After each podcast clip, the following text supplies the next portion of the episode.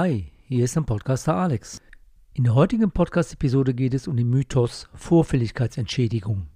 Ich hatte vor circa drei oder vier Wochen eine Umfrage gestellt auf Instagram und auf Facebook mit der Frage, ist die Bank grundsätzlich verpflichtet, dich immer dann aus einem Immobilienkreditvertrag herauszulassen, wenn du eine Vorfälligkeitsentschädigung zahlst? Über 60 Prozent hatten mit Ja geantwortet. Aber diese Antwort ist falsch und deshalb gibt es heute dazu nochmals eine kurze Podcast-Episode. Da ich gerade dazu auch einen ganz aktuellen Kundenfall hatte, möchte ich dies an einem Beispiel erklären. Der Kunde hatte eine Immobilienfinanzierung abgeschlossen vor circa sieben Jahren mit einer Zinsbindungsfrist von zehn Jahren. Das heißt, diese Finanzierung würde in drei Jahren auslaufen. Zu dem Zeitpunkt kann ja der Kunde immer eine neue Zinsvereinbarung treffen. Er kann es auch vorher schon machen, wenn er eine sogenannte Forward-Finanzierung macht. Das ist aber heute nicht das Thema. Also wenn er schon für die Zukunft eine Finanzierung mit einem aktuellen Zinssatz abschließt.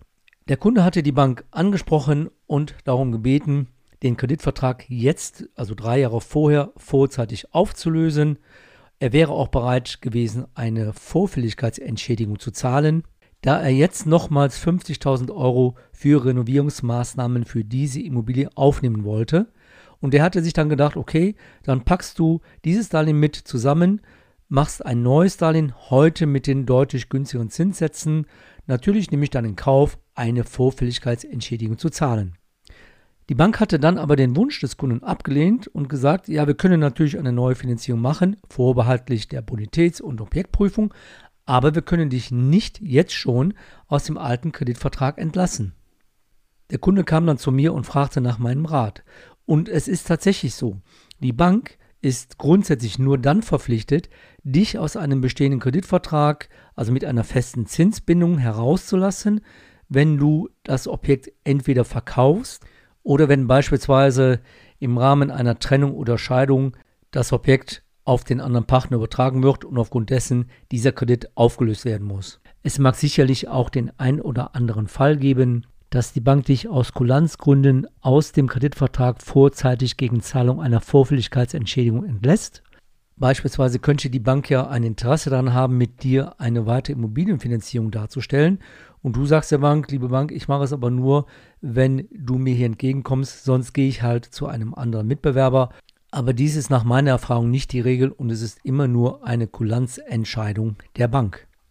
Anders ist es bei Zinsfestschreibungen, die länger als zehn Jahre abgeschlossen wurden, denn da gibt es eine gesetzliche Regelung, die ist im BGB unter dem Paragraphen 489 geregelt.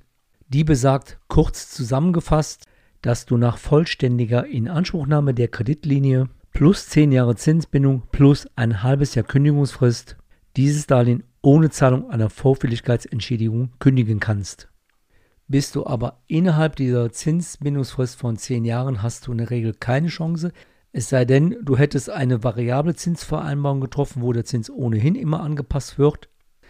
Es kann natürlich auch sein, dass du in dem damaligen Kreditvertrag eine Regelung mit der Bank getroffen hast oder dort ein Passus enthalten ist, dass du unter bestimmten anderen Voraussetzungen vorzeitig aus dem Kreditvertrag herauskommen könntest.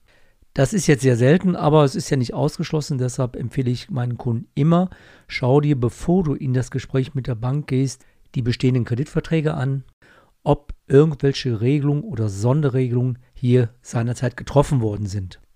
Und wenn du aus einem Vertrag mit Zahlung einer Vorfälligkeitsentschädigung hinauskommst oder du tatsächlich eine Immobilie verkaufst, dann unterschätze bitte nicht die Höhe einer Vorfälligkeitsentschädigung.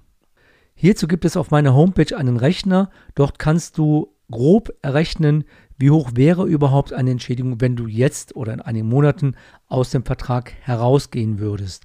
Dort sind einige Angaben erforderlich, aber das ist selbsterklärend. Ansonsten kannst du mich da natürlich gerne auch direkt ansprechen, wenn ich dir dabei helfen soll.